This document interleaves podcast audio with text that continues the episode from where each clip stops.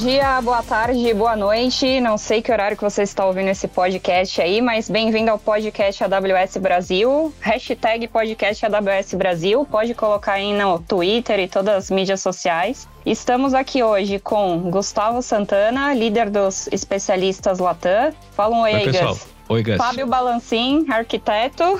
E aí, galera, tudo bem? E o Jarbas Cruz, líder de infraestrutura América Latina e da ADP. E eu vou deixar ele se apresentar e apresentar a empresa. Oi, olá, pessoal. Muito bom dia. Como a Ana falou, a gente não sabe o horário, então a Ana falou bom dia, boa tarde, boa noite. A ADP é uma empresa, nós somos o maior provedor global de inteligência e gestão de RH. Nós somos uma empresa com receitas de serviços exclusivamente da ordem de 14 bilhões é, de dólares no último ano. Nós temos mais de 610 mil clientes em todo o mundo. São 70 anos de experiência e de muita inovação com os nossos principais parceiros e, e, e todo o nosso time. São 60 mil funcionários e que trazem para a gente uma retenção de clientes que a gente se orgulha bastante, cerca de 92% de retenção. Cada cliente nosso fica com a gente sem nenhuma obrigação por pelo menos ou por uma média de 12 anos. Então, a gente processa 65 milhões de folhas de pagamento no mundo, um de ca... em cada seis americanos é pago pela BP. Aqui no Brasil, nós pagamos mais de 1 milhão e 100 mil pessoas. E, enfim, e a gente faz isso em 140 países, em cinco continentes. Então, é, é uma aventura diária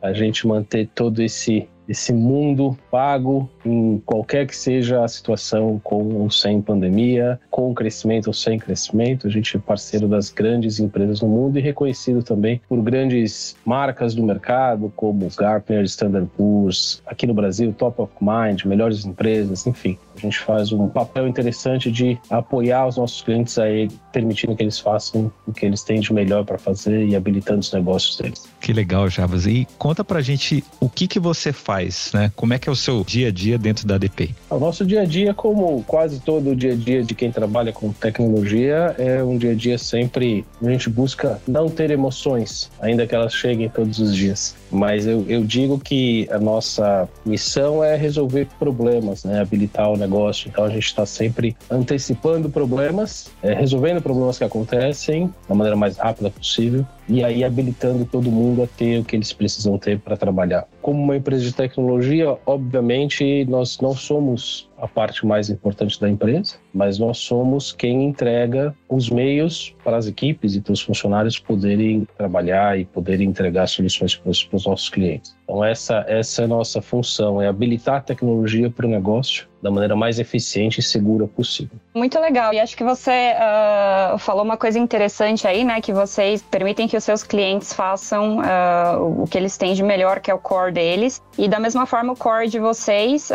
apesar da, da infraestrutura ser essencial, você não faz nada se você não tiver a infra. É, o core da ADP é a parte de processamento de pagamento, como você explicou, né? Hoje vocês estão trabalhando aí com a AWS, então queria entender um pouco como é que foi essa visão, né? Até porque a missão da AWS, quando a gente fala, também é tirar um pouco essa né, dificuldade, às vezes, de você manter uma infraestrutura e facilitar a vida do time de infraestrutura, né? Com infraestrutura como código e outras coisas nessa linha. Então, acho que é interessante essa tua visão sobre isso e por que trabalhar com a AWS. Quando a gente pensa em gestão de capital humano, né, e, e a gente pode simplificar um pouco para folha de pagamento, é o tipo de coisa que vamos dizer, são sistemas transacionais, como a gente chama, ou seja, tem que acontecer sempre, tem data para acontecer, tem regras, tem legislação. Países da América Latina, em geral, a legislação muda bastante, na Europa também não é diferente. Então, a gente acaba que o cliente tem um desafio bastante complexo para lidar com essas regulações todas. É, a gente no Brasil tem agora a Lei Geral de Proteção de Dados, na Europa o GDPR já há bastante tempo. Então, esse, esse ambiente regulatório complexo que gira em torno da gestão do capital humano, das pessoas, dos pagamentos, dos benefícios, é, da, da, aposentadoria, enfim, é algo que de fato consome muito tempo, muito recurso de qualquer organização. Então, é uma tendência mundial desse tipo de atividade, que ainda que seja essencial no dia das empresas, ele é bastante árido. Então você precisa de especialistas em legislação, especialistas em aplicações. Imagina quantas vezes você não tem que fazer uma atualização de uma aplicação de, de folha de pagamento para se manter no ar. Então usar soluções de nuvem e apresentar isso via internet é, é algo que faz todo sentido. E, e para os nossos clientes também. E como eu falei, a DP tá, faz isso há 70 anos, então nós operamos como nuvem desde a época que a gente recebia cartões perfurados. Por isso, esse espírito de trazer dados para as nossas instalações ou para nossa responsabilidade, transformá-los e devolver o resultado para os clientes, é algo que sempre fez parte da gente, da nossa forma de pensar. Né? A gente nunca pensou o contrário, ah, vou fazer um pacote de software para rodar na casa do cliente. A gente sempre pensou o contrário. Eu tenho aqui os especialistas, eu consigo entregar economias de escala e, portanto, o beneficiar o cliente com toda a nossa eficiência. E interessante porque quando a gente fala de AWS,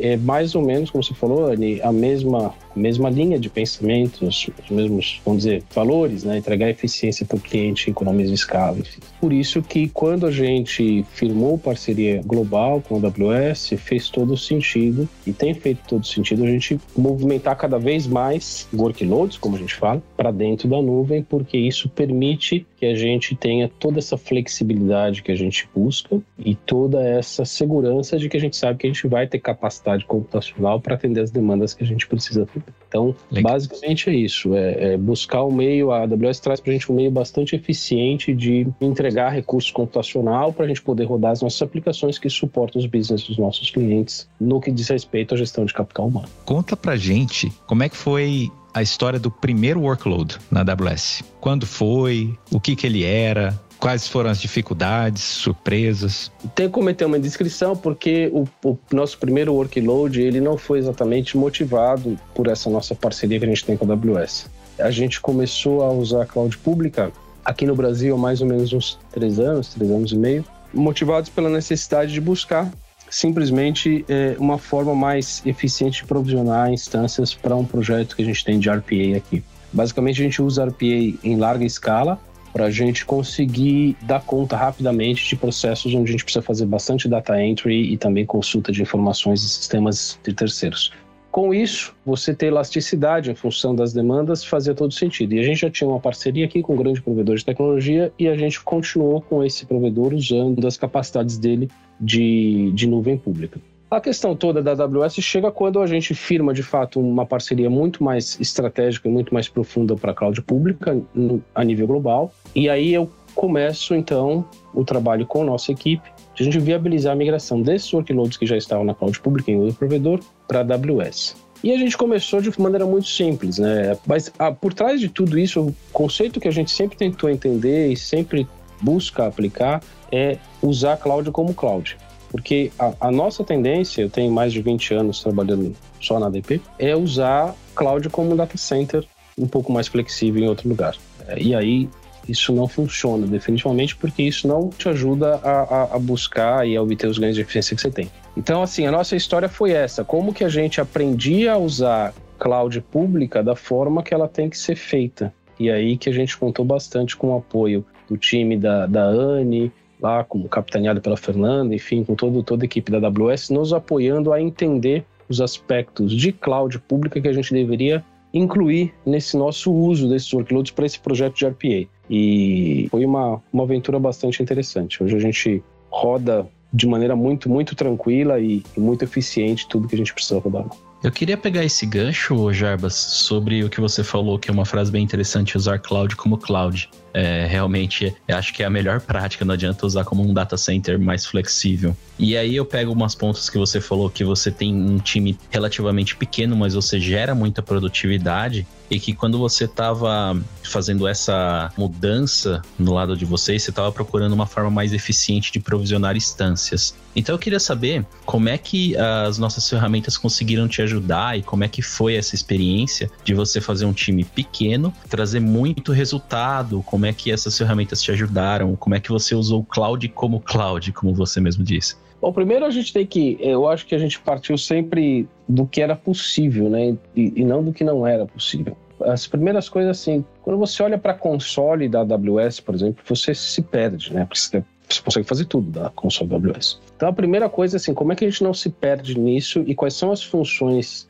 centrais que a gente precisa de fato utilizar de maneira que a gente não tenha trabalho. Porque para mim não fazia nenhum sentido usar o que eu tenho de mais novo do ponto de vista de tecnologia, de, de computação e continuar fazendo trabalho do mesmo jeito. Então vou te pegar um exemplo de um processo central que a gente dois processos que a gente trabalhou bastante para simplificar, porque a gente sabia que eram processos que nós tendo que assumir o trabalho, até porque parte importante das, das do, do, que eu faço, do que a gente faz, estava fundamentado em um serviço gerenciado de um provedor, então eu, eu não poderia simplesmente migrar para a nuvem e continuar fazendo do mesmo jeito, porque eu não teria serviços gerenciados na AWS ou eu teria que contratar alguém para fazer isso para mim.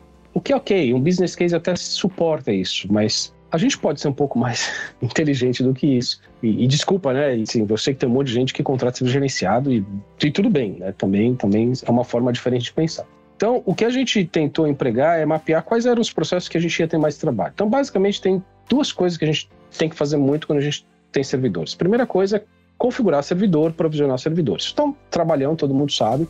Como é que eu faço isso de maneira que se eu tiver que fazer de novo, eu não vou ter o mesmo trabalho? Então, a gente começou a explorar a questão da infraestrutura como código. E aí tem um milhão de formas de fazer isso diferente. Para nossa sorte, a AWS estava lançando o AWS CDK tem pouco tempo, se a gente falar tem dois anos. E, e aí a gente encontrou na AWS CDK uma forma muito interessante da gente conseguir ativar o CloudFormation, que é lá o outro mecanismo de vocês que faz toda a mágica da, do provisionamento, e, e plugar nisso uma forma de configurar as instâncias. Então a gente começou a olhar as nossas aplicações que rodavam on-prem, falou assim, ok, se eu tiver que reconfigurar tudo isso dentro da AWS, como é que eu faço? Criamos as, os, as receitas, os programas e, e, a gente roda né, tudo hoje criando. Então a primeira coisa foi essa, é tentar o máximo possível a gente ainda que aplicações legadas, migrar para a nuvem sem rehosting e, e fazer uso intensivo de CDK. Pode parecer algo muito complicado, não é, porque você pode fazer tudo isso em, em, várias linguagens diferentes, como vocês sabem. Então, a gente já trabalhava com Python para automatizar bastante coisa, o time já tinha algum conhecimento de Python e a gente, com alguma adição de consultoria aqui e ali, a gente conseguiu então construir formas de provisionar infraestrutura usando o CDK que hoje estão se espalhando na DP pelo mundo inteiro em vários projetos que a gente está apoiando outros times de negócio. E outro processo que parece ser bastante simples, mas que dá um baita trabalho, até por causa da natureza da nossa, da nossa operação, é manter tudo, todos os softwares, sistemas operacionais e tudo, com o, o, as correções com os patches aplicados. Então, também é igual, você tem um milhão de formas diferentes de fazer isso. Você pode fazer, enfim, usando ferramentas sistemas operacionais, qualquer coisa que você queira. E a gente buscou usar também, de novo, as capacidades da AWS para fazer isso. E a gente tem usado com muito sucesso o Patch Manager. A gente conseguiu criar um processo bastante interessante, usando tags, usando patch cycles que a gente criou, tagueando as coisas, que é outro segredo, né? Quando você está na nuvem, você tem que taguear tudo. E com isso a gente consegue fazer coisas que demoravam dias ou semanas em minutos, quase com nenhuma supervisão. Então, de novo, é um conjunto de você pensar em entender as capacidades que a cloud tem, até onde você pode ir, desafiar o time, porque e se desafiar você mesmo, né? Porque a nossa tendência é de ah, vamos usar um WSUS para atualizar o Windows. É a primeira coisa que vem na cabeça. E só que e aí, o que, que eu faço com os Linux? O que, que eu faço com as outras coisas? Tá bom, então como é que eu crio um processo único? Ah, então, é uma busca contínua de você não seguir a tua tendência natural, de buscar a primeira coisa que você conhece para resolver aquele problema, mas de trabalhar muito próximo com a AWS, e é uma vantagem grande que a gente tem com a AWS, semelhante com alguns outros fornecedores de software no passado que estão ainda fazendo bastante sucesso, que é ter muita informação. Então, é, essa informação disponível, ela ajuda muito a gente a buscar formas novas de fazer. Então, dando dois exemplos muito simples, que é provisionar aplicações ou servidores, enfim, de maneira automática, isso para a gente resolveu muito e a gente também conseguir, por exemplo, aplicar patch. Mas tem um montão de outras coisas. A gente alterar tamanho de, de volumes de disco, uh, mudar tamanho de máquina, tudo isso a gente evita. Então, o outro mantra que a gente tem aqui, só para completar essa tua, a tua resposta, é o seguinte: não tem console. Console não vai ser usado, gente. Então, desculpa, mas console é só o último recurso. Então, hoje a gente tem, a gente controla, a gente né, federou tudo, estamos usando tudo, tudo que que o Well Architect Framework prega. E uma das coisas que a gente faz é isso, é, é, o acesso aos consoles ele é muito, muito, muito controlado e todo mundo tem read only, a gente tem um perfilzão read only, onde quem precisa acessar pode ver tudo que está acontecendo. Só que se você quiser fazer alguma alteração, alguma coisa, a gente vai precisar pensar como a gente cria um código para fazer isso, ao invés de fazer isso na mão, porque senão a gente perde. Essa, essa é a ideia central, é tentar buscar ao extremo, usar as ferramentas e automatizar a coisa toda. Não, sensacional, Jarbas. Acho que isso que você falou é, é muito interessante, né? Mostra aí como, basicamente, é, o time de infra continua trabalhando com infra, mas de uma forma que ele se reinventou e está usando novas tecnologias e novas ferramentas. Isso é, é, muito legal. Eu acho que a gente poderia falar com você mais uma hora fácil aqui. É, então, a gente. É, notícia ruim, eu vou para a última pergunta. Notícia boa, a gente já está te convidando para fazer outro episódio aqui ao vivo. Ah, e no, e no final, fala é, rapidinho do teu podcast, porque, gente, o Jarbas tem o podcast dele também, é, seu com o Sérgio. Depois você faz um, um, um. conta um pouquinho. Acho que pra gente encerrar aqui, tem uma pergunta Sobre custos, né? Você colocou os workloads na AWS, imagino aí que teve um, um, determinado custo. Como é que foi isso, né? Vocês têm visto otimizações de custo desde que vocês colocaram esses workloads rodando? Como que foi esse processo de otimização de custo na AWS? É, tem uma discussão bem grande, né? A ADP, como eu falei, ela Além de 60 mil funcionários, a gente tem uma quantidade equivalente de servidores espalhados em um montão de data centers. Então, tem sempre, e, e como toda empresa, a, a, questão dos custos variáveis que, que a AWS traz, ela tem duas, duas faces, né? tem uma beleza e uma desgraça, porque você olha o que você está gastando quando está gastando.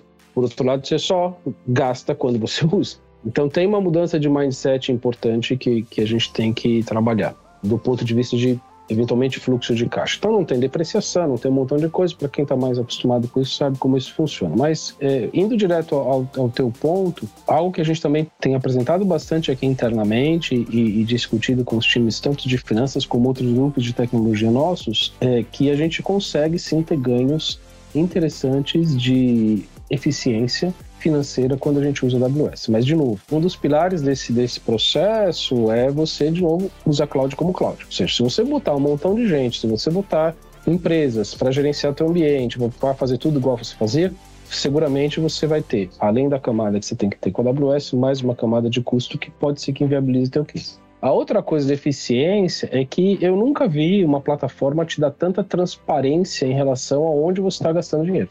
Então você precisa estabelecer um processo e aí tem várias, de novo, várias documentações e várias ferramentas, né? Você tem desde o Trusted Advisor, você tem o, o Computer Optimizer, você tem um montão de ferramentas dentro da AWS que estão à tua disposição, todas acessíveis via código ou pela console, se você quiser, para criar os seus dashboards e você conseguir olhar exatamente onde você pode reduzir. Então, tem iniciativas como Right Sizing, que é uma forma muito eficiente de você colocar o tipo certo de instância que você está usando, Savings Plans, você tem a própria questão de ficar muito de olho nos discos. Então, tem um caso recente que a gente teve, né, quando vocês disponibilizaram o GP3, a gente migrou de maneira 100% transparente durante o dia e, e, sem nenhum impacto de GP2 para GP3 e já começamos a salvar. Então, assim, o processo de você olhar a tua infraestrutura, entender onde estão os custos e, e começar a provocar discussões de usar o tamanho certo do recurso. E eu não estou nem falando ainda de outscaling, não estou falando nem de, de, coisas muito mais avançadas que você precisaria do time de desenvolvimento junto para fazer. Como infraestrutura, você tem muita coisa que dá para ser feita.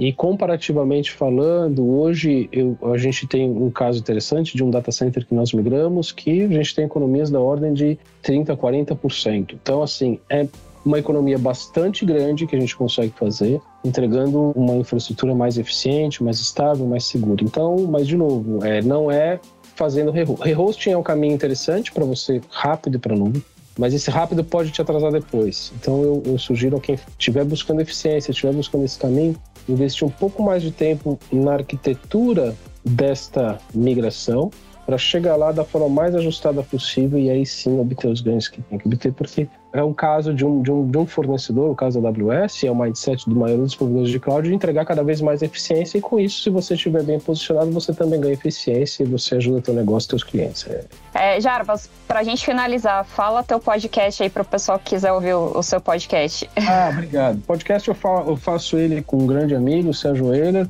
que hoje faz parte da nossa equipe também. A gente, às vezes, eventualmente também convida pessoas para conversar. É um bate-papo sobre tecnologia. A gente tem bastante divagação e digressão quando a gente conversa. Mas é, o nome dele é ti.exec. Né? A gente tenta fazer um bate-papo entre técnicos, executivos, pessoas interessadas na área e fala bastante de cloud. E, em geral, uma vez a cada três semanas a gente coloca um episódio novo, tá em todas as plataformas. É só procura lá ti.exec Eu faço de novo com meu amigo Sérgio e queria aproveitar para agradecer a minha equipe, todos eles são fantásticos, acreditaram que seria possível a gente fazer tudo isso. E, e, agradecer a parceria de vocês também, que não seria possível a gente ter feito é, sem, sem, sem, ter vocês próximos e, e apontando o caminho para nós. Então é, é por aí. Obrigada, Jarbas. Muito obrigada aí por participar com a gente. Pessoal, estamos encerrando o podcast. Gus, fala um tchau aí, pessoal. Valeu demais, pessoal. Obrigado, Jarbas. Valeu, galera, por assistir. Valeu, Jarbas, até pelo seu, pelo seu jabá do seu podcast. vou ouvir aqui também, achei bem interessante. Obrigado pela participação. Valeu, gente. Pessoal, valeu. Não esqueça, hashtag podcast AWS Brasil no Twitter e pode colocar até atrás da tua geladeira, hashtag em todo lugar. Obrigada por ouvir, pessoal. Até o próximo. Valeu. Valeu.